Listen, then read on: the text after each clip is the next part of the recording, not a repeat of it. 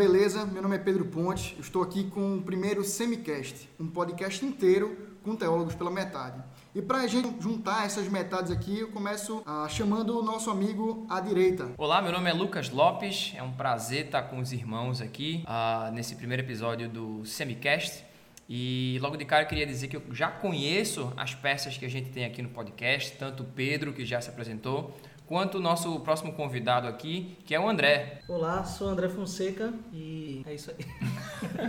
Grande, um homem de poucas palavras, mas de muita teologia. Hoje, Não se engane. O mais capacitado dos três. ah, hoje a gente está se juntando aqui para dar início a esse primeiro, esse novo projeto que a gente tem, um projeto chamado Semicast, como já apresentamos, um podcast inteiro com teólogos pela metade. Isso se dá em virtude de todos nós aqui sermos seminaristas, sermos estudantes de teologia de forma acadêmica, a ponto de que esse estudo nos levará à, à vida e à ordenação pastoral. E a gente pretende trabalhar um pouco desse viés dentro da perspectiva de como nós devemos estudar a teologia.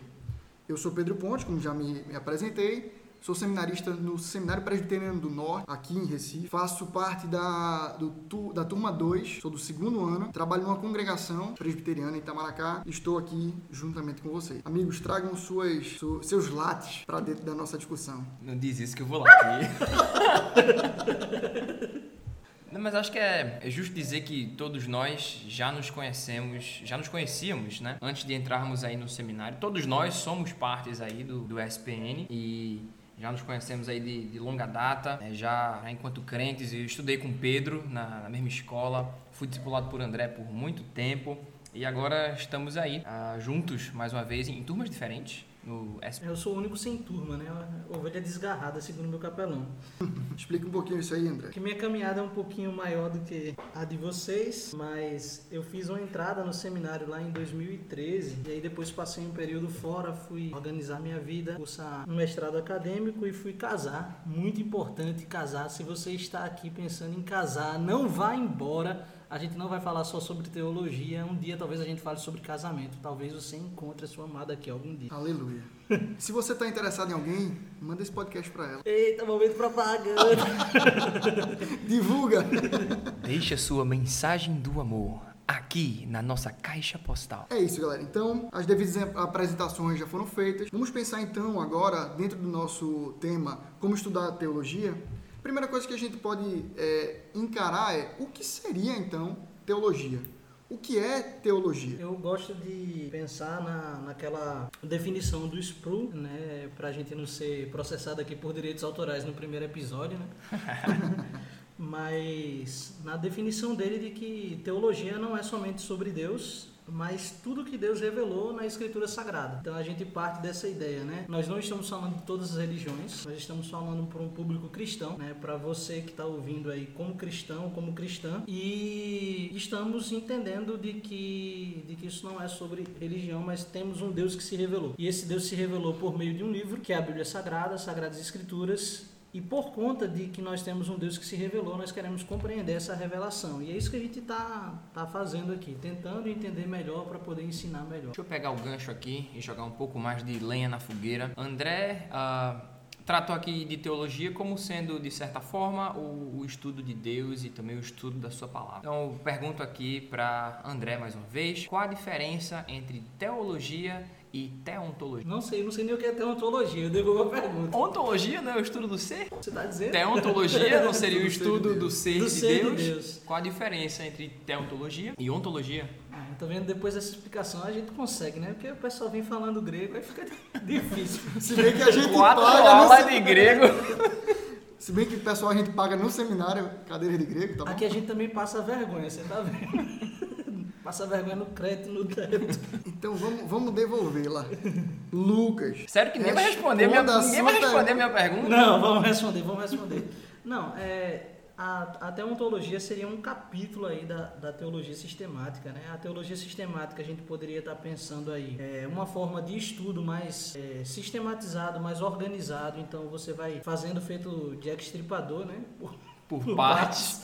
e vai estudando o negócio por partes, é, é quase uma, uma, anatomia. E talvez ali sempre nos primeiros capítulos você começa com essa parte mais metafísica, né? De tentar entender o que é que é o ser de Deus, quem é Deus, e tentar entender também o universo como sendo criação desse Deus. Explorando então, também aquela questão dos atributos de Deus, né? Atributos comunicáveis. Isso. E aí seria mais ou menos esse, esse primeiro capítulo aí, tentando entender é, essas questões, né? O que é que de Deus se pode perceber pelas escrituras, quais são as suas características, quais são os atributos dele. No caso aí, tentando explicar para quem está para quem tá chegando de paraquedas temática, né? Os comunicáveis seriam aqueles atributos que são semelhantes a nós. Então, nós somos feitos à imagem e semelhança de Deus e, e como imagem e semelhança dele, nós temos ele como referência. Então, quais são os, esses atributos nossos que, que são reflexo desse Deus. E os não comunicáveis são aqueles que pertencem só a Ele. Né? Então nós temos um Deus, por exemplo, que é imutável e como criaturas, como seres feitos, nós não somos imutáveis à semelhança de Deus. Foi assim que Ele nos criou, né? suscetíveis à mudança. É interessante que, que André ele trouxe, trouxe a ideia metafísica. Ah, essa ideia metafísica seria de uma de uma de algo que está além da nossa física comum, do nosso do nosso espectro comum e é interessante perceber, até de falas de André em off aqui, em, em, outros locais também, que a própria palavra de Deus ela começa trazendo informações metafísicas. Deus se apresenta ali, um Deus transcendente, Deus que vem além desse, desse corpo que é o, o, o, nosso sistema, esse corpo que é a nossa galáxia e o universo em si. Ele se apresenta é, como Deus. Do princípio criou Deus os céus e a terra. Ah, pensando então na teologia como então essa expectativa de entender, de conhecer a Deus, é importante a gente frisar que nós não colocamos Deus a ser dissecado, como a ciência coloca animais, humanos, tudo mais. Nós percebemos então Deus a partir daquilo que ele revelou. A sua revelação é a base de onde a gente toma a, o nosso conhecimento de Deus. Então, por isso, a teologia ela é sim o estudo da revelação. Do grego vem o tel, indica Deus, e logia seria a ideia de estudo, de lógica em si, buscá-lo e então é, exigirmos nós os nossos pressupostos. Nós vamos diante de Deus, na Sua palavra, e colhemos dele o que ele revela. Ah, pode falar. Não, aquela ideia de que o trabalho foi dele, né? Então, Deus ele, ele fez todo o esforço para se revelar. Deus fez todo o esforço para que a gente pudesse conhecer Ele. De repente a gente ignorar essa revelação de Deus é que seria o estranho, né? Talvez você esteja pensando assim, poxa, tanta palavra difícil já saiu aí em menos de 15 minutos, não estou entendendo nada do que esses caras estão falando. Mas aí é, talvez seja a dificuldade de, de comunicar talvez coisas até tão profundas. Mas se você parar para pensar de que o esforço é de Deus em ser conhecido, Ele usou diversos profetas, diversos escritores, usou não só a sua palavra, mas usou diversos mestres também, né? Que nos ensinaram ensinaram, propagaram a mensagem, quantos e quantos pregadores, né? Fazendo com que a fé chegasse pelo ouvir e a gente olhasse para isso tudo e ignorasse isso, isso seria o um absurdo, né? Então, a, a, ideia é essa: estudar teologia não é o um absurdo, o absurdo seria ignorar esse Deus que tentou se fazer conhecido de nós. Exatamente. Não, perfeito, concordo aí em gênero, número e, e grau. Acho que o absurdo seria exatamente enquanto crentes não, não estudarmos teologia, não conhecer acerca daquele que nos salvou, né, que nos, nos trouxe das, da, das trevas para a sua maravilhosa luz, eu acho que seria viver em ignorância e não saber, na verdade, não, talvez entrando um pouco em apologética, não, não saber defender ou explicar, de certa forma, aquilo que você acredita. Legal, pessoal. A gente tem pensado, então, sobre uh, como estudar teologia. A primeira preocupação que a gente teve é de entender o que seria essa teologia. Mas... Uh, algo que, que vem logo depois, uh, como que uma continuidade disso, é a gente pensar o, a necessidade do estudo da teologia. Por que eu devo estudar teologia? Vamos pensar a respeito disso então. Como a gente já, já comentou, diz muito a respeito do, do ser cristão, de entender aquilo que que você professa, aquilo que, é, que você acredita, né? da razão da sua fé, como Algumas pessoas gostam também de, de argumentar. Mas ah, acredito também que, não só para defesa de, do evangelho, até porque o evangelho não precisa necessariamente de defesa, ele se sustém se mantém por ser palavra de Deus, mas também em benefício próprio. Acho que quanto mais a gente estuda a teologia aliada com uma, uma vida de piedade, uma vida de oração, mais maravilhoso Deus vai se revelando para nós, mais a gente pode perceber quem Ele é e o agir de Sua graça em nossas vidas. Então eu acho que é uma coisa não só essencial, mas também fantástica. Serve também como instrumento de, de correção, né? Se a gente for pensar que nem sempre a vida da gente, na verdade quase nunca a vida da gente está tá 100% ajustada, e que a própria Escritura se coloca como esse instrumento né, de ensino, mas de correção e de admoestação. Significa que se a gente não tiver a palavra de Deus para ser conduz o nosso coração, vai dizer para a gente qual é o caminho que a gente vai tomar, a gente está completamente perdido. E ninguém vai querer fazer um caminho às escuras sem saber quem é o Deus que, que te conduz, nem por onde ele te conduz.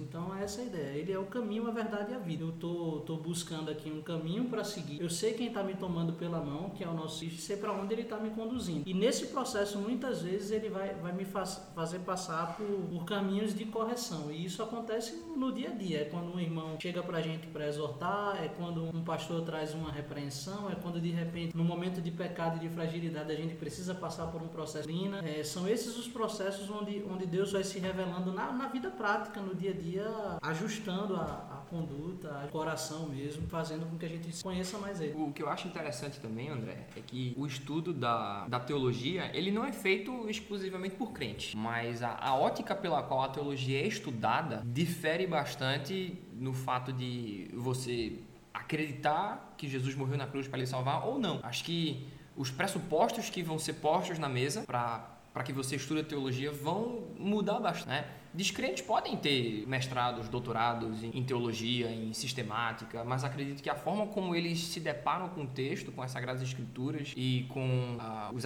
os, achados deles e, e, posicionamentos, acho que eles vão diferir bastante daqueles achados teólogos cristãos, concorda? Sim, se a gente for pensar, existia sempre o cuidado de, de, quando os exércitos iam entrar em guerra, deles terem os seus fardamentos muito bem identificados, né? suas bandeiras, seus brasões, seus estandartes ou escudos, quando era antigamente, e até na, na período moderno, seus, seus fardamentos, mesmo que camuflados, suas patentes, suas insígnias, tudo ali à mostra. E acho que é um pouquinho disso que a gente precisa talvez fazer aqui antes da gente entrar no terreno de combate, né? Definir um pouquinho as nossas bandeiras. Se a gente for parar para pensar, a ciência da religião ela, ela vai fazer isso, ela vai estudar todo tipo de religião, todo tipo de influência religiosa e vai, vai pensar no ser humano como ser talvez eminentemente religioso ou não e, e vai tratar dessas diversas influências. Esse não é o nosso objetivo aqui, né? Nós não estamos tratando de ciência da religião, nem estamos tratando de teologia no sentido de, de um estudo de Deus que pode ser feito feito por qualquer um, né? mas no sentido de alguém que olha para a palavra de Deus como a verdade e vai buscar nessa palavra de Deus conhecer essa verdade. Então, se a gente fosse parar para pensar, é um pouco daquele critério que Jesus coloca ali para a mulher samaritana: olha, os verdadeiros adoradores me adorarão em espírito e em verdade. Então, para que você possa adorar a Deus, você precisa ter o Espírito Santo de Deus. Para o Santo de Deus você precisa ser um convertido. Então a gente está falando aqui para gente convertida, para gente que já recebeu o Espírito de Deus, para alguém que já tem essa possibilidade de chegar buscando a verdade na, na palavra do Senhor. Acho que é importante deixar claro também de que todos os três aqui são presbiterianos, membros de igrejas presbiterianas. Mas não quer dizer, talvez, de que a nossa única ótica sobre os temas tratados aqui sejam exclusivamente aí presbiterianos. Quem sabe convidados aí no futuro de outras denominações também possam trazer aqui os seus dois reais de contribuição junto com os nossos 20 centavos e enriquecer cada vez mais aí o podcast. Fiquei com medo dele agora abrir a porta de saída. Eu digo, pronto, 70% do pessoal foi embora. Né? O último a sair apaga a luz, tá?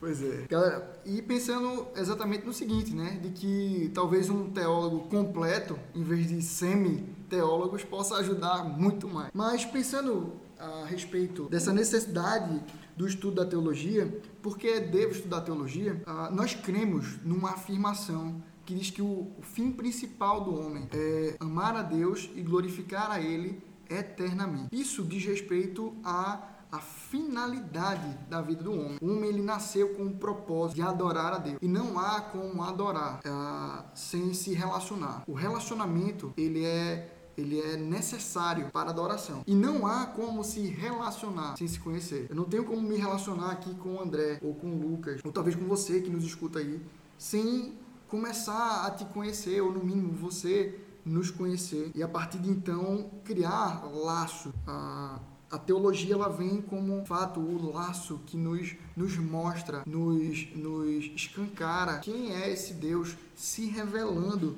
a nós. O benefício, então, de, de estar diante da teologia, é, na verdade, o, o, eu devo estudar teologia, a necessidade é de cumprir o fim pelo qual nós fomos criados para viver. O pecado rasga o nosso relacionamento com Deus. Conhecer teologia, buscar uma boa e sã teologia, é buscar religaram aquilo que de fato ele foi criado para viver. Esse é o fim principal da vida humana. Por isso nós devemos estudar teologia, para cumprir os nossos propósitos aqui na Terra, que é adorar a Deus, ser feliz nele eternamente. Dentro dessa perspectiva, então, nós passamos a, a buscar então quais são os benefícios de eu estudar teologia. Como eu posso me beneficiar a, estudando teologia diante de tudo isso que foi colocado? Acho que a dica clássica seria ouvir bons sermões, talvez a respeito livro que você está estudando. Eu, eu, sempre gosto de fazer minha devocional em livros inteiros. Eu nunca gosto de ah, Salmo 90 aqui, depois eu vou, sei lá, 2 Pedro, versículos, capítulo 1, versículos 3 e 4. Eu gosto de pegar livros inteiros da Bíblia. Eu acho que isso tem muito a, a trazer no estudo da devocional. Entender, talvez,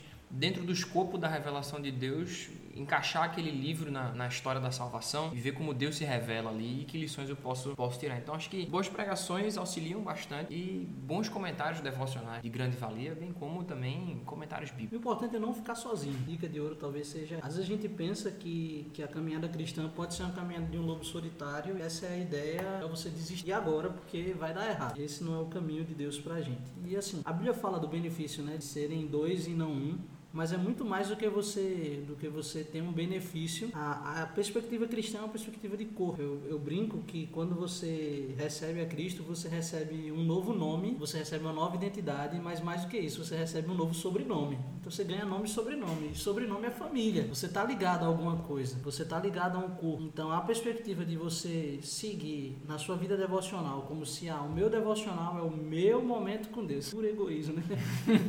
meu devocional é o meu momento com Deus e, e achar que isso me impede de buscar auxílio é, é um caminho complicado. Né? Acho que o ideal é você ter aquela perspectiva do eunuco, funcionário lá, Heinz, que se encontra com Felipe ali em Atos. É, Felipe chega para ele e faz uma pergunta bem simples, né? Você está entendendo o que você está lendo? E aí ele olha assim e diz, como é que eu vou entender se ninguém me explicar? Cara, essa, essa resposta parece um fora, mas é, é humildade você, você poder dizer um negócio desse. Eu não consigo sozinho, eu não vou conseguir entender esse negócio sozinho. Existe Existe gente que fez a caminhada antes de mim, existe gente que talvez com melhor empenho, melhor capacidade se debruçou sobre esses assuntos, estudou isso aqui, ouviu mais pregações, já foi guiado melhor do que eu. Então, assim, poxa, vamos vamos reconhecer de que se ninguém explicar pra gente, a gente não vai entender. Nesse processo de humildade, de entendimento de corpo, é que eu digo assim, não, preciso de ajuda, até mesmo nas minhas devoções. Vai deixar no silêncio do seu quarto, não vai deixar de ler individualmente sua Bíblia, vai, mas naquilo que você precisa de ajuda, peça socorro rápido, fique criando teoria, cabeça não bíblica, mas mente vazada. Se não me falha a memória, foi o Spurgeon que comentou de que ignorar comentários bíblicos e grandes pregações nesse sentido é simplesmente ignorar aquilo que Deus tinha para revelar por meio daquela. Acho que é uma grande valia pensar nessa, nessa ótica de que Deus também fala por meio dessas outras, não, não de forma inspirada como a Bíblia, né? Nos ajuda a destrinchar o texto, entender melhor, nos levar cada vez mais aí a melhor compreensão do texto bíblico. Eu não sei se mandaram eu, eu deixar os alfinetes em casa, mas como ninguém me instruiu isso antes, vale ressaltar de que os hereges são sempre os mais inovadores.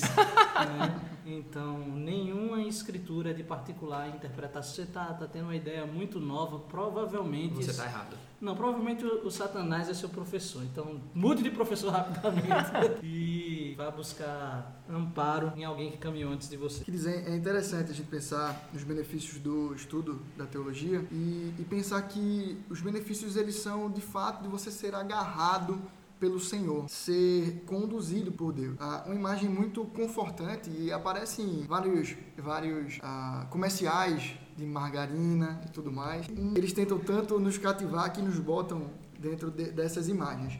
Essas imagens que são de um filho agarrado ao pai para conseguir atravessar uma rua e, e, e, passar pelos momentos. E, e o benefício daquela criança é estar protegida pelo seu pai, é estar é, sendo conduzida e, e, receber o carinho, a atenção e o ensino do seu pai. Então, os benefícios do estudo da teologia é de fato os benefícios de se relacionar com Deus, de, de ter consciência, ter compreensão que ele tem cuidado do seu. Podemos olhar a história bíblica e afirmar assim como Josué afirma. Olhando para trás, ele percebe que até aqui tem nos ajudado o Senhor. Ele olha para a história do povo de Deus, percebe Deus tem sido com e então ele coloca em seu coração esperança. Esperança é algo que eu tenho trabalhado na congregação e eu tomo conta em Itamaracá. Um beijo para todos meus minhas ovelhas de lá. Ah, porque a esperança que a gente costuma entender no nosso meio brasileiro é como se fosse uma fezinha que a gente faz. Ah, vou fazer uma fezinha ali, jogar ah, eu vou fazer uma fezinha ali. Acredito que isso possa acontecer. Quando... Terra chama-se de mandinga. Mandinga. ah, quando um judeu ele fala sobre esperança e o contexto bíblico é esse, é, a esperança dele é uma certeza. Quando Josué fala ali que ele percebe que até aqui nos ajudou o Senhor, ele está convicto ali que Deus continuará com ele. É uma convicção, é uma certeza plena. A esperança para um judeu, quando você olhar a esperança no Antigo Testamento, também no Novo, ela vai indicar essa certeza na fé, certeza no compromisso de Deus. Porque falamos de um Deus da aliança, um Deus de pacto, um Deus que cuida de nós, que nos abraça, é esse Pai amoroso. Os benefícios, então, de estudar teologia é conhecer o caráter, os atributos desse Deus e assim amar Ele ainda mais, conseguir conduzir a nossa vida nessa verdadeira e boa esperança em nosso Pai. Nós começamos a tratar aqui dos benefícios também atribuídos a o exercício devocional. Tanto André quanto Lucas eles citaram o exercício devocional aqui. E agora a gente passa, meus irmãos, sem presunção, a pensar um pouco como a gente pode aproveitar melhor as nossas devocionais. A gente já começou a pensar, busque bons pregadores, busque não ser exclusivo no seu estudo, mas vamos pensar ainda em como a gente pode ser ainda mais efetivo e como a gente pode melhorar a nossa a nossa devocional, fazendo isso para a honra e glória. A primeira dica que eu digo é seja constante, busque constância no seu estudo para com a palavra de Deus, para com a revelação de Deus. Acho que também outra dica fundamental é como vai nos dizer o Salmo 119, verso 18. Abre meus olhos, Senhor, para que veja as maravilhas da tua Acho que sem, sem o agir de Deus na, na devocional, acho que é só acaba sendo só mais a sua compreensão da, daquele texto sobre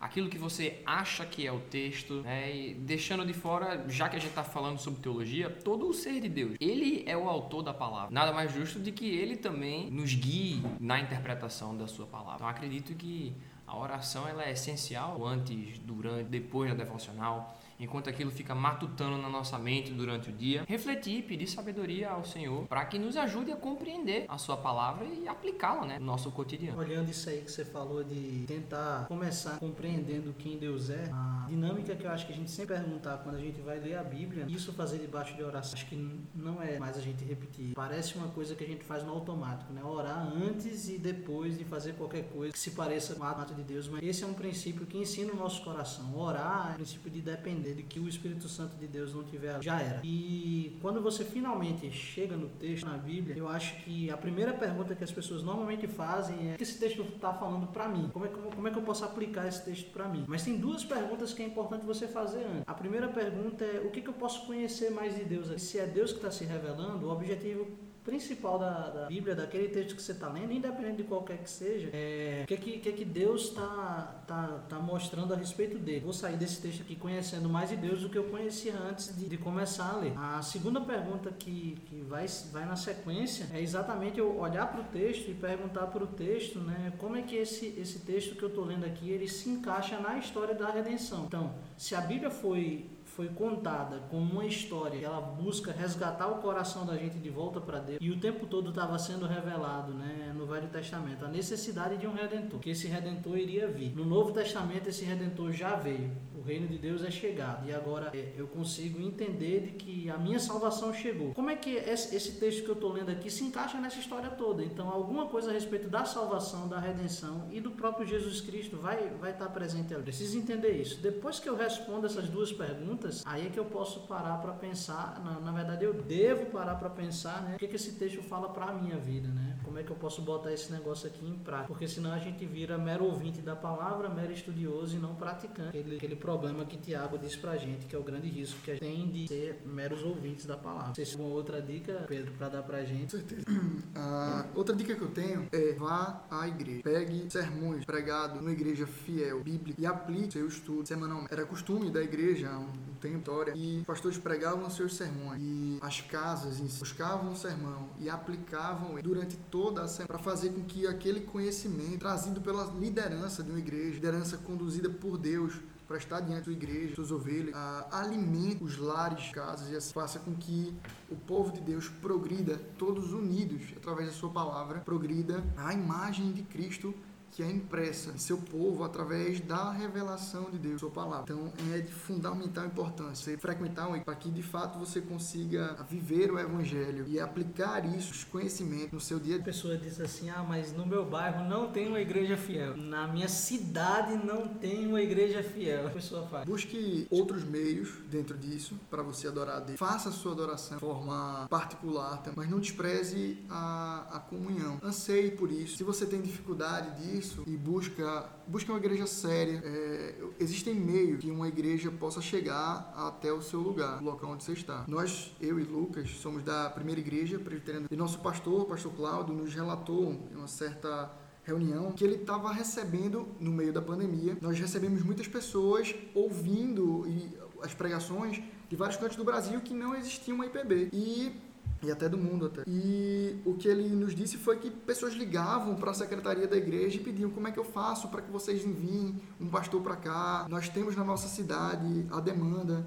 Então isso habitava no coração do povo de querer estar em comunhão com Deus e com o povo de Deus. Então, se você não tem essa perspectiva hoje de estar com o povo de Deus, busque sermões na internet, pastores realmente ah, fiéis às escrituras sagradas e você só vai conhecer da fidelidade se você for fiel às escrituras. Busque fazer os seus estudos devocionais com toda com todo esse arcabouço, ah, sendo humilde diante da palavra, fazer com que ela mostre a Deus e assim você aplique esses conhecimentos na sua vida. E e lute para que um dia você possa conduzir a sua vida a estar vivendo na igreja do Senhor. Acho que isso, de certa forma, o fato de não ter uma igreja que é a palavra do Senhor no local, tá? Talvez possa ser interpretado, e aqui a gente tem que ter uma dose de cautela, como se você é um crente fiel na sua igreja, por que não começar algo parecido em sua casa? E de pregar o evangelho aos seus vizinhos e se encontrar semanalmente para ler a palavra com eles, buscar evangelização, apresentar a, a sã doutrina. Daí talvez a importância de conhecer teologia, entender teologia e ter um pouco dessa caminhada cristã. Muitas igrejas acabam surgindo assim. Pessoas que têm um, coração disposto, que amam ao Senhor e de que querem ver o, o, seu reino cada vez mais presente aqui na Terra. Eu sei que tem um exemplo na numa cidade da Bahia, não vou lembrar agora o nome da cidade, mas de que é, depois de escutar uma série de, de pregações ali do Augusto Nicodemos, o, o pessoal ficou animado, queriam fazer parte dessa da, da fé reformada, daquilo que era anunciado pela Bíblia, se reuniram, começaram dentro de casa e hoje eles têm uma igreja lá formada. Né? Então, o fato de não ter uma igreja presbiteriana na cidade, na região onde você está, talvez seja aí é, um chamado a permanecer firme, a crescer nas doutrinas da graça e simplesmente evangelizar. Essa é uma, essa é uma perspectiva que talvez a, a pessoa não, não tenha logo de primeira, né? Mas é uma boa, é uma boa opção mesmo. Então, assim, não se acomode. Mude de bairro, mude de cidade e se não dá para fazer nada disso, seja você um, um, ponto de pregação, uma congregação, uma, uma forma de, de Deus semear ali naquele lugar a, a verdade. A perspectiva é muito boa mesmo. Queridos, como último ponto sobre o estudo da teologia, a gente está pensando uh, num público que possivelmente. Fechou a sutura, fechou a sutura, tu visse. Foi, chega, chega, deu um que Sivaldo não escute, nosso professor aqui. Uh, como, como, última análise que nós temos aqui, nós temos uh, o caminho acadêmico. Se, muitas vezes nós buscamos a, o estudo da teologia e esse caminho pode nos levar, de fato, à caminhada pastoral a um estudo acadêmico aprofundado e a gente vai falar um pouquinho das nossas experiências e de como a gente pode pensar a respeito tanto do chamado é, pastoral como do caminho acadêmico para estudar teologia dentro de um sistema pré-ordenado. Se você ficou até aqui ouvindo esse podcast. Que Jesus te abençoe. é, é, sinal que você já entendeu de que, que todo mundo faz teologia, né? Todo, todo cristão faz teologia, estuda teologia porque é a forma dele se relacionar com Deus, né? Todo mundo tem algo para conhecer de Deus, vai dar os seus passos em conhecer a Deus. Agora, se você se sente vocacionado, se você se sente chamado por Deus para o ministério, se você quer saber como é que é a nossa experiência, só por curiosidade, você é um curioso, vai ouvir o podcast até o final. Seja bem-vindo até essa parte final. Mas se você também não tem interesse nenhum, sério pastoral, não. Continue não... escutando, por favor, não pare.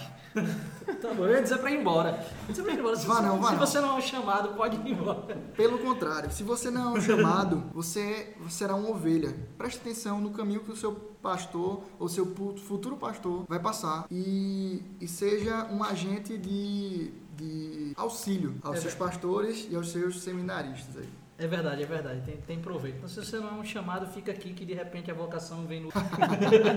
André vai fazer um apelo, tá certo? Se você receber, levante a mão. A gente, vai, vai a gente vai deixar o Pix aqui para depósitos um pouco mais tarde. Vamos lá, então. A, a, primeira questão que a gente percebe é que a, o caminho acadêmico ele é um caminho possível e ele não é, a, ele não está fixado na IPB. Ele não é um caminho somente pela IPB. Você pode estudar teologia através de vários cursos ah, por aí. Você pode fazer cursos como o PNO tem oferecido, Perguntar Não Ofende. Existem outros, alguns seminários que colocam cursos abertos de teologia, ah, assim como o próprio seminário que a gente estuda, o Seminário Presbiteriano do Norte, tem dado vários cursos básicos sobre teologia para que você se aprofunde um pouco mais. Mas se o seu caso é tem buscado ser um pastor, pastor dentro da Igreja Presbiteriana do Brasil, o caminho das pedras, tá? No Semicast.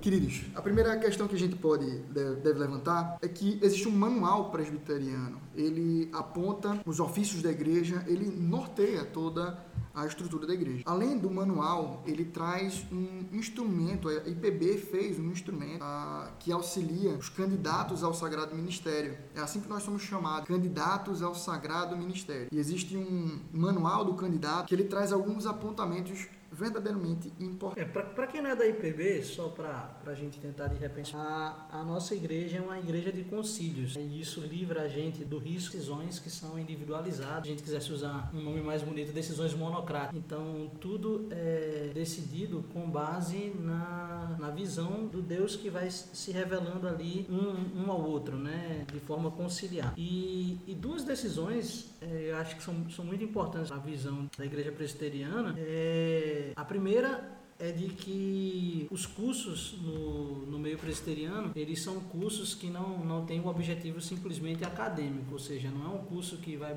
está buscando ali um reconhecimento do Ministério da Educação, do MEC, não é, não é uma caminhada de estudo científico, mas é um curso voltado para vocacionados. Então, os cursos dos nossos seminários, por decisão da, da própria igreja, são cursos voltados para pastores. Pelo menos o curso regular de teologia, ele tem que formar pastor. Então, toda a visão, do início ao fim do seminário, vai ser para estar tá, é, conduzindo é, essa pessoa para se tornar um pastor, um mestre dentro da, da igreja. E a outra questão também que eu acho que é importante da gente mencionar é de que a decisão do concílio também foi colocar o manual do candidato, né, assim chamado, né, como uma recomendação aos presbitérios, ou seja, ele, ele não é não é uma determinação para cada concílio no seu particular, mas ele surge de uma discussão que subiu até a nossa última instância, vamos dizer assim, que é o concílio, e depois de ser debatido lá, esse, esse manual ele é devolvido aos presbitérios e se espera de que ele seja acatado, né, mas ele não vem como, como uma norma para todos, mas assim, é, é muito valioso e acaba sendo a, talvez a melhor fonte de referência para gente. Pode procurar ele na internet. Acaba sendo a melhor fonte de referência para a gente entender qual é a visão que, que a igreja tem sobre a pessoa que é vocacionada, que é chamada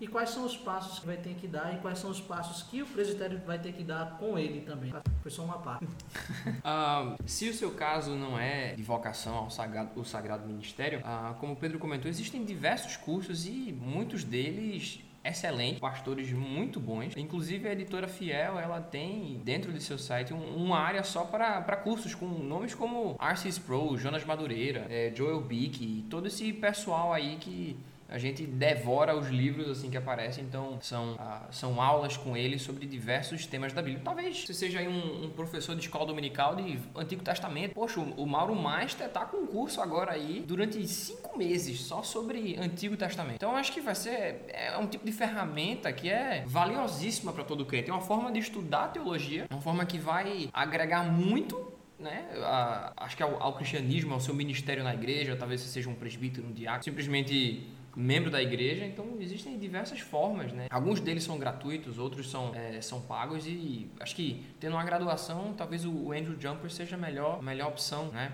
Ele oferece cursos de pós-graduação, mestrados, doutorados. E acho que é válido, válido tanto para. Acredito que seja válido para não só pastores, né? Acredito que se você for tiver um ensino superior, você possa fazer o curso aí. E mais uma vez, a importância de estudar teologia. Né? Esses cursos é que a gente está falando aqui, se você é um, é um, nativo digital, né? Você não quer ir para uma sala de aula, não quer sentar e pegar aquele seu velho caderninho e começar a escrever alguma coisa. É, depois, depois o editor corta. Mas se você não quer, não quer seguir essa, esse, esse modelo né, tradicional, a parte desses cursos que a gente está mencionando aqui são cursos que estão disponíveis online. Então você não precisa sair da sua casa, você pode estudar a, a a pandemia não é algo que vai lhe impedir de começar isso agora. Então, eu, eu, eu vi que estava tendo anúncio há um tempo atrás de turmas novas, por exemplo, no curso de fé reformada do pastor Augusto Nicodemos. É, existe a, as, as tutorias do, do Invisible College, reverendo Pedro Dutti também. Então, assim, tem opção para você estudar, é, ser mentoreado, ser tutorado e, e ser acompanhado nesse processo, mesmo online. É só algumas dicas aí. Em outras palavras, você não tem desculpa para não estudar teologia. Quem é quer dar um jeito, quem não quer dá desculpa desculpa, essa é a verdade. Mais uma vez eu vou ter que deixar os alfinetes em casa. Exatamente. Pensando então naquele que se sente vocacionado, a gente gostaria de deixar então algumas orientações finais. A primeira orientação é a orientação à piedade. Busque a Deus. Busque teologia primeiramente para agradar a Deus e para que ela possa te moldar o caráter de Cristo. Ah, em segundo lugar, se você tem pensado no ministério, quer seja pastoral, quer seja é, do presbiterato, da diaconia, coloque isso diante de Deus. Estude bons livros sobre essa questão. Ah, existe um bom livro chamado eu Sou Chamado, de Dave Harvey, que é uma, uma boa indicação para você entender um pouco o chamado. Se você entende seu chamado como diaconal ou presbiteral, você pode buscar outros livros. Agora perdi a, na memória o nome do livro em si, mas existe um livro dentro da editora Fiel que fala sobre o presbiterato e a diaconia, fazendo um pouco dessa divisão e instruindo a igreja a como você pode ser, a, ser servidor da igreja, servir a igreja dentro dessas áreas do ofício. É, o livro do Dave Harvey, ele também é de grande valia. Caso você não seja vocacionado, caso você seja esposa de pastor, caso você seja um diácono ou um presbítero, ele ajuda a, aqueles que estão lendo o livro a talvez perceber um pouco mais aí da, do, dos medos, das ansiedades, dos processos pelos quais pastores ou futuros pastores passam e acho que ajuda a talvez dar algum tipo de apoio, porque pastores também precisam ser é, acompanhados, pastoreados e, e cuidados. Então, Acho que é uma boa ferramenta também uh, ah, para ajudar pastores em forma. Agora se prepara para invasão agora. Eu vou tomar aqui a, a função de, de host e fazer uma pergunta. É, existem pré-requisitos, Pedro, para você ser um candidato ao ministério. E aí a minha pergunta é para você. Quais são esses pré-requisitos e como é que foi é, essa tua caminhada para se preparar para antes de chegar no seminário? O que, é que aconteceu antes, antes do negócio começar, antes de você ser um, um seminarista e um semicaster? Vamos lá. Momento testemunho. Ia falar exatamente isso.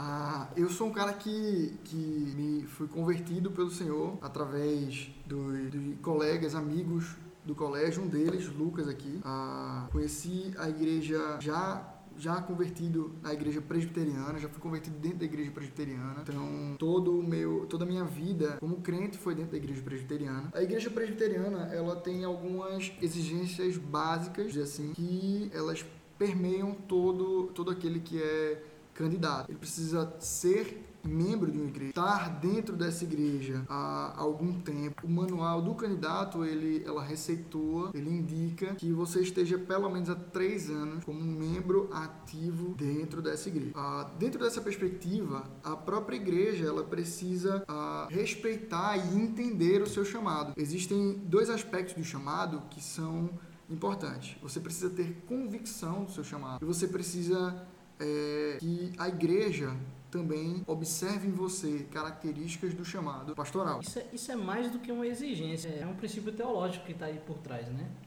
Essa ideia de você ser padrão do CIE, Paulo diz a Timóteo, e a ideia também de a igreja é quem reconhece a vocação, como a igreja é quem elege seus presbiados, ela que vê né, e vai atestar se aquela pessoa tem realmente aquela vida ou não, a mesma coisa vai acontecer com o vocacionado ao pastorado, né? Não é um caminho solo, né? Exatamente. A partir desse momento, quando a gente se apresenta à igreja através do seu pastor, seu, do seu conselho, nós somos indicados ao aspirantado. Esse é um tempo onde o, o candidato ao Sagrado Ministério ele vira então aspirante a seminarista, aspirante a, a pastor. Então ele começa a ser trabalhado no meio da igreja, é, começando a atuar de certa forma, já na perspectiva do ensino teológico, ele começa a atuar no ensino teológico da igreja, atuar no meio da comunidade, para que ele possa ser testado e a igreja possa ver de fato frutos desse encaminhamento que tem se dado a essa pessoa. No momento em que ele passa pelo menos ali um ano de avaliação, ele é apresentado então a dentro da Igreja Presbiteriana do Brasil ao Conselho Superior ao Conselho da Igreja, que seria o presbi, ao presbitério. Dentro do presbitério, então, a partir do momento que você é apresentado, você não você passa a ser um candidato do presbitério, que é um conselho ali, vamos dizer, uma reunião de algumas igrejas dentro da igreja presbiteriana que servem ali como um concílio de organização e cuidado mútuo dentro das igrejas. A partir de então você passa a ser candidato desse presbitério. Você faz a prova então do seminário, entra nesse seminário e começa então sua vida. É um provão teológica. feito vestibular mesmo. Exatamente, é unificado. A gente estuda, gente, é verdade. A gente estuda, tá bom? Estuda antes e estuda durante bastante, na verdade. E estudaremos depois ainda mais. Então, nós entramos no seminário como candidato, passamos por várias etapas dentro do, do seminário, onde todo ano o próprio presbitério que nos envia, ele nos avalia para nos dar retorno ou não aos nossos estudos acadêmicos. Então, dentro dessa perspectiva, é observado tanto as notas do aluno quanto a, a vida piedosa. Nós entendemos que a teologia ela deve desembarcar, ela deve é, levar a uma vida de prática daquilo que a gente estuda. Então isso também é avaliado dentro da, da candidatura de alguém ao Sagrado Ministério. Até o momento em que a gente finda o, o curso e vai então ser avaliado a, geralmente na prática. Esse, a, essa avaliação na prática se chama um tempo de licenciatura, onde você vai estar diante de uma igreja, sua própria igreja, o presbitério pode lhe indicar alguma igreja para que você possa passar o tempo de licenciado onde você vai colocar nesse período pelo menos de um ano em prática aquilo que você tem aprendido. Toda a teologia, toda a vida ministerial vai ser colocada em prática ali, supervisionada pelo seu concílio, que seria o presbitério, e ao fim disso, sendo aprovado mediante a apresentação de um sermão, prova e de uma exegese, aprovado então pelo presbitério, ser ordenado ao sagrado ministério, onde pasmem, começa então o ministério. Você, a gente pode olhar assim, pensar em processo longo, mas acaba sendo um processo de, de avaliação, né? Ah, é um processo demorado, não é rápido. Você, ninguém vai chegar assim do dia para noite, acordar e botar a mão na sua cabeça. Não é assim que acontece. Ah, o tempo de seminário, eu acredito que o tempo mínimo de estudo teológico é de quatro. Tem algum seminário currículo menor do que esse, até porque o currículo é unificado em todo o país. Então, acho que o menor tempo de integração é de quatro anos. Fora isso, tem, tem o período de licenciatura e tem todo o período em que você foi avaliado pela igreja quanto membro, né? Então, assim, a ideia é, é exatamente essa, de que você possa ser abraçado nesse processo. Nesse processo processo você está sendo preparado, ou seja, o processo de preparação é longo, ou seja, ele é importante. Se vê na fase de preparação algo importante. Muitas vezes a gente não dá, não dá valor a, a um bom preparo, mas um bom preparo é, é fundamental para que você tenha sucesso na missão, né? Um, Além de ser um processo de preparação, é um processo de avaliação também. Acho que Lucas viveu pouco tempo, talvez ele queira falar. Ah, é, acho que do, dos três aqui eu fui que entrei no, no seminário há, menos tempo. Ah, e acho que o meu, o meu processo, na verdade, é um processo completamente diferente aí do que, ah, do que Pedro comentou que foi o dele, né? Não que é, eu tenha entrado por outros meios, entrei exatamente pelo mesmo meio que ele, mas é, eu sempre achei que eu seria simplesmente um professor de escola dominical, ou talvez aí um presbítero mais na frente. E o meu objetivo era fazer como a gente já vinha comentando aqui, né? Me, me dedicar ao estudo da teologia no meu, no meu tempo livre, e talvez fazer bons cursos, algum tipo de pós-graduação, mestrado na área, para que eu pudesse servir a igreja é, por meio dos meus dons da melhor forma possível, né? Mas é, fui convencido do contrário, não, não, não partiu de mim. É, esse desejo de entrar é, para o, o seminário. Ah, eu fui, fui convencido ah, do contrário, tanto pela, pela figura do, do pastor, quanto ah, pelo próprio Deus, de que ele estava me vocacionando para outra coisa, não simplesmente para ser um, um professor, né? E o processo que eu passei pela igreja foi o processo de um, ficar sobre a observação do conselho e da, dos anciãos da igreja, vamos dizer, por um período de um ano onde eles me, me colocaram para servir dentro da igreja, seja escola dominical, participando de reunião, eventos da juventude, é, para que eu pudesse realmente uh, mostrar serviço, uh, perceberem talvez uh, como é que está o, o, coração, se ele demonstra piedade e como é que está o relacionamento com a igreja. Então acho que esse período de observação por um ano ele, é, ele é muito importante e eu acho que ele, na verdade, funciona como um excelente filtro do que simplesmente chegar qualquer um, achar que gosta de teologia e, entra no seminário sem nenhum tipo de preparo, sem nenhum tipo de uh, ajuda e aconselhamento da igreja e lá na frente é, se torna aí um, um pastor que desiste e que não, sei lá, prefere vender carros do que ser pastor, ou então de que vive um, um ministério totalmente corrupto, focado em si mesmo. Então eu acho que acho que a, esse filtro da igreja é uma forma de Deus, por meio da sua providência, mostrar cada vez mais quem são aí os seus, os seus vocacionados. É muito interessante de que é, o, o, que na teologia o pessoal chama de chamado interno e chamado externo. No chamado interno é, seria aquela sua, talvez assim, essa convicção de eu sou chamado para ser um pastor, né? Enquanto que o chamado externo seria o que os meninos conversaram aqui sobre a igreja que chama é, o vocacionado para entrar no ministério, para fazer parte uh, do, do, do, seminário e entrar em todo esse processo. Mas é muito como, curioso como é tudo provisão de Deus. Deus invade, de certa forma, nossas, nossas vontades e nos motiva a querer isso. E, ao mesmo tempo, ele, ele usa as pessoas da igreja, ele usa os pastores da igreja, os membros da igreja, para evidenciar de que você tem esse chamado. Então, é tudo questão da providência de Deus. Essencialmente, é, é Deus que lhe escolhe, é Ele que lhe chama, e no final das contas, é Ele que lhe dirige ali para o seminário. Ele só usa recursos humanos. Afinal de contas, é, ao Senhor pertence a terra e tudo que nela se contém, como diz aí o Salmo 24:1 para a gente. Então, acho que é por isso que a piedade, a devoção e, e oração em cima disso, na verdade, para entender o que é que o Senhor quer de você, é importante para toda essa pré-caminhada. Né? Afinal de contas, a caminhada começa, acredito eu, quando a gente entra aí no seminário. Né? E toda essa pré-caminhada, acho que é, um, é, é uma coisa basilar que tem que ser feita para evitar futuros Uh, problemas graves lá na frente. Né? Entrou no seminário vencido por Deus, né? Igual já. Exatamente. Entrei, entrei, entrei, contra, entrei contra a minha própria vontade.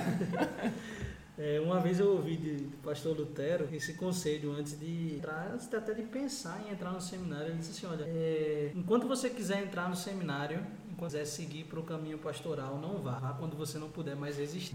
Quando Deus ele coloca a semente no nosso coração, essas duas coisas que são condições vai acontecer. Ele vai convencer o seu coração de que se você não for, você está em desobediência, então o chamado se torna irresistível para e ao mesmo tempo também ele vai vai fazer com que o povo dele ateste a verdade. Ah, e por fim, algo que os meninos deixaram marcado, que é interessante a gente pensar, que esse esse período de avaliação é extremamente importante. É melhor que o corte seja anterior na peneira do que o corte seja lá na frente, quando possivelmente ah, danos maiores já vão ter é, passado no meio, tanto da igreja quanto na vida dessa pessoa que está no ministério. Então, algo que, que, é interessante da gente pensar, é necessário a gente entender, é que a pior coisa que tem é alguém não vocacionado estando ocupando aquele lugar. Como também a pior coisa que tem para um vocacionado é, estar, é ser vocacionado e não estar onde Deus o vocacionou para estar e, e produzir e fazer. Queridos,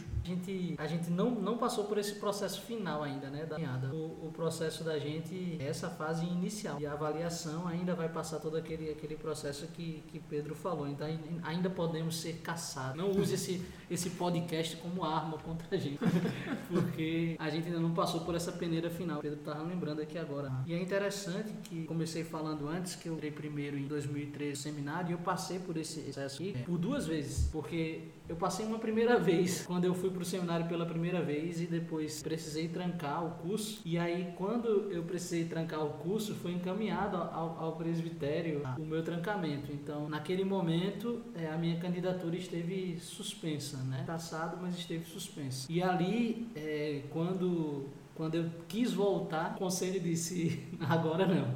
Agora você termina teu curso, termina teus casa, organiza, organiza tua família. Quando quando tua vida tiver mais simplificada, tiver mais simples, que as coisas estiverem mais organizadas, você volta. Eu passava todo o tempo, eu, quando e como é que eu vou fazer para poder voltar para o seminário? Para minha surpresa, quando eu procurei é, os meus pastores para poder fazer esse caminho de volta, a gente teve que recomeçar o processo. Então, eu fui ouvido novamente pelo conselho. Passei um ano é, ainda de avaliação, ouvido pelo conselho, enviado para o presbitério, ouvido novamente pelo presbitério. E quando a gente fala aqui de ouvido, é sabatinado, né? entrevistado, perguntado realmente sobre a vocação. E aí, é, novamente, o presbitério, a decisão acaba final sendo dele, né? decidiu me reenviar para o seminário e aí está aqui todo mundo mundo nessa mesma luta de, de completar esse nosso, nosso, nossa formação acadêmica como parte dessa preparação. Ela não é toda preparação. Pedro falou de que a prática também porra, exercendo os nossos dons na vocação. E, e existe um, um, período mais próprio da prática, que talvez seja a licenciatura, e um período mais próprio do, do esse que é agora. E é meio esse, esse processo que a gente está tentando convidar você a, a fazer com a gente. Vamos, vamos estudar teologia junto. Pois é, pessoal. Isso é um pouco do que a gente queria trazer para você. Queremos pensar a respeito da teologia,